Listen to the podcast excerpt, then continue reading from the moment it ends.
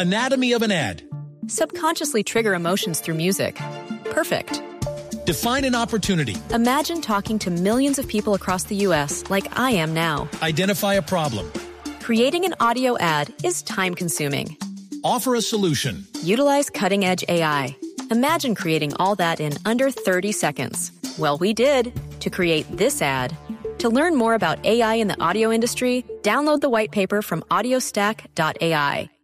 Vamos a la sede de la Dijín, allí está Wilson Vaquero, jefe de redacción de Blue Radio, quien se encuentra con el director de nuestra Policía Judicial, quien ha encabezado las investigaciones en torno a esta terrible práctica.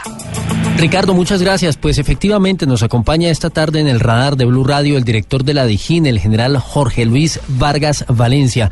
General, es un placer saludarlo y quisiera comenzar eh, preguntándole, bueno, ¿cómo arranca, cómo se gesta esta investigación por el juego de la ballena azul que ha dado tanto de qué hablar en los últimos días? Bienvenido al radar de Blue Radio. Buenas tardes para ti, Wilson, para todos los oyentes. Eh, nace esta, esta verificación, esta investigación a partir de dos hechos importantes. Primero, un contexto a partir de las, lo que denominamos las fuentes abiertas. se comienzan a mover, si utilizamos esa palabra, en, los, en, portales específicos una noticia sobre eh, lesiones en menores de edad y al mismo tiempo recibimos noticias, denuncias en nuestro CAI virtual, precisamente a partir de ese movimiento en las redes sociales y en eh, publicaciones de portales noticiosos. General, hace ocho días antes de la emisión de El Radar, presentamos en Blue Radio tres casos que fueron el inicio de todo este, todo este trabajo de divulgación. Uno en Norte de Santander, otro en Bogotá y otro más en el Valle del Cauca. ¿Qué tan útil fue esa información para el trabajo investigativo que adelantan desde el Centro Cibernético de la DIJÍN. Sí, importante, como lo indicaba anteriormente, precisamente con la noticia llegada de nuestra seccional de investigación criminal, especialmente la de Norte de Santander, la en Cúcuta.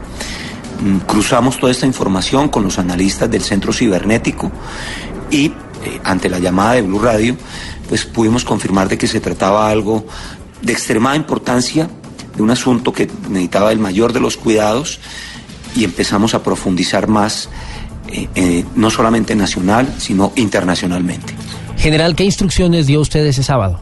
Se hace una búsqueda ya con mayor selección, una búsqueda selectiva, y eh, ese mismo día tomamos contacto especialmente con, dos, con dos factores que han cambiado aquí mucho la investigación. Las autoridades mexicanas y los centros internacionales de lucha contra el ciberdelito en Europol y en Interpol.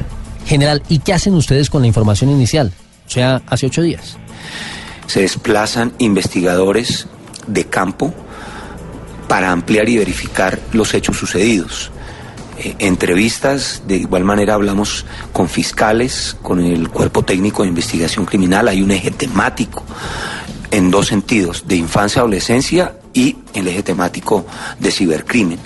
Ya ustedes han avanzado mucho en la investigación general y quisiera preguntarle si se encuentra responsabilidad de las eh, personas que están eh, promoviendo, generando la inducción de los jóvenes hacia este juego, ¿cuáles son los tipos penales? ¿Qué puede pasar con ellos? ¿Las sanciones? El primer delito de comprobarse, de comprobarse, reitero, los hechos sucedidos sería el artículo 107 del Código Penal, inducción al, suicidio. Pero a partir de esto y como se están ocurriendo los hechos y como lo estamos viendo, pues habrían otros, otras modalidades delictivas, inclusive lesiones personales. Aquí podrían configurarse otro tipo de delitos en términos de, del uso inadecuado de las redes sociales.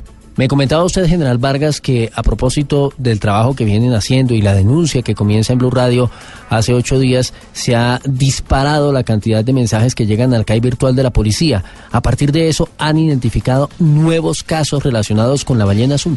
Sí, hemos tenido casos denunciados nuevos en diferentes partes del país que por dos vías.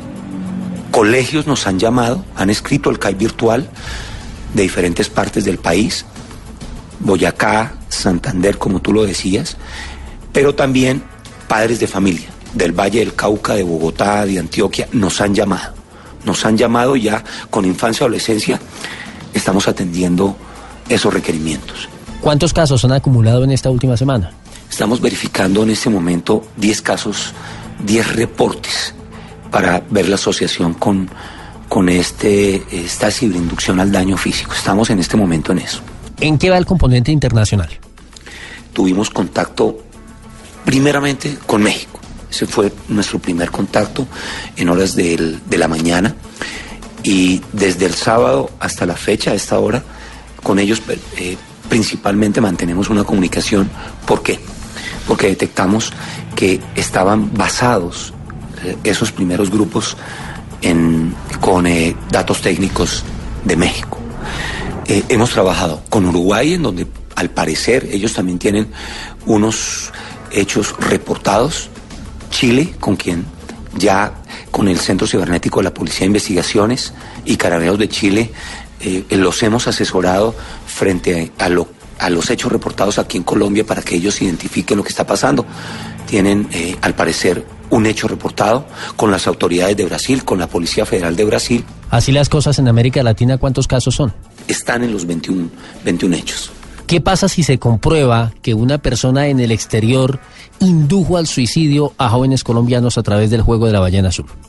Fuimos el país que alertó primariamente, primeramente, a Interpol y ya está publicada en los 192 países en donde hace un recuento precisamente del modo de operación. En, el momento de la investigación, si se decide la captura de una persona y ya con, con la gravedad de estos hechos, se le solicitará a Interpol la captura con fines, si es en, en, otro país, con fines de que esa persona sea, la circular roja, sea capturada para ser extraditada a Colombia para que responda por los hechos cometidos.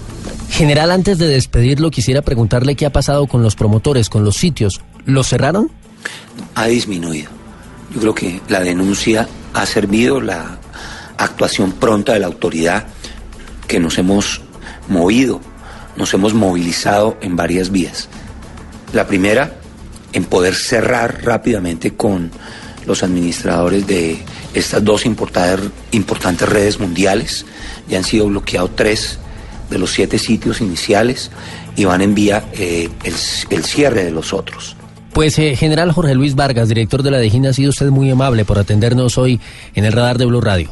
Muchas gracias Wilson, un gran saludo de los 16.700 hombres y mujeres que integran la investigación criminal de la Policía Nacional.